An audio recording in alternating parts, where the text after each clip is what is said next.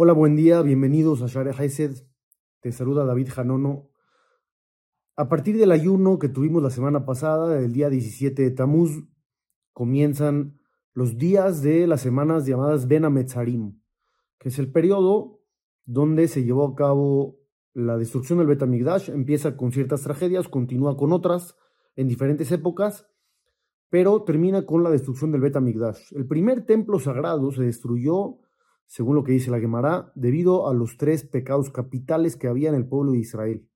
Había idolatría, había asesinatos, adulterio.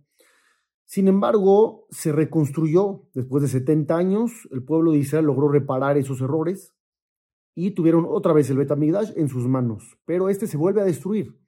Después de 420 años que duró en pie, se destruye también el Betamigdash, en esta ocasión por otro motivo, el motivo que dice el Talmud, es el famoso sinat hinam, el odio gratuito. La Torah dice claramente, lotisna etahija bilbabeja, no puedes odiar a tu hermano en tu corazón.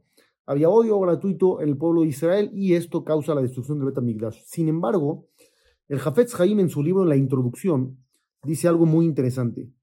Dice, realmente, aunque en el Talmud literalmente dice que se destruyó el templo por el odio gratuito, no necesariamente es la única razón. ¿Por qué?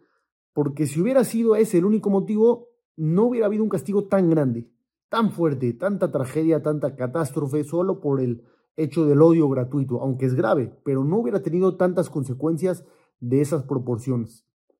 ¿Qué es lo que sí pasó? Dice el Jafetz Haim, Akabaná al Lashon Gamken. No solamente había odio, sino había Lashon entre ellos.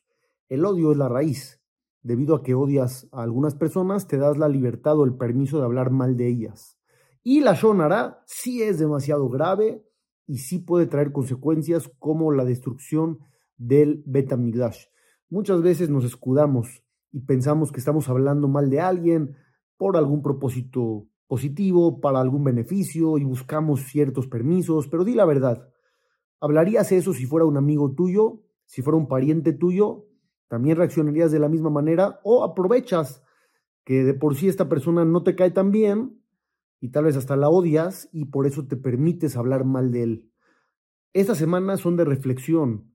Hay ciertos tipos de duelo que se llevan a cabo en estos días, gradualmente van aumentando hasta llegar a Tisha Pero lo principal es, como dice el Rambam, los días de ayuno son para reflexionar, arrepentirse, recordar los errores de nuestros padres que seguimos cometiendo nosotros el día de hoy y repararlos.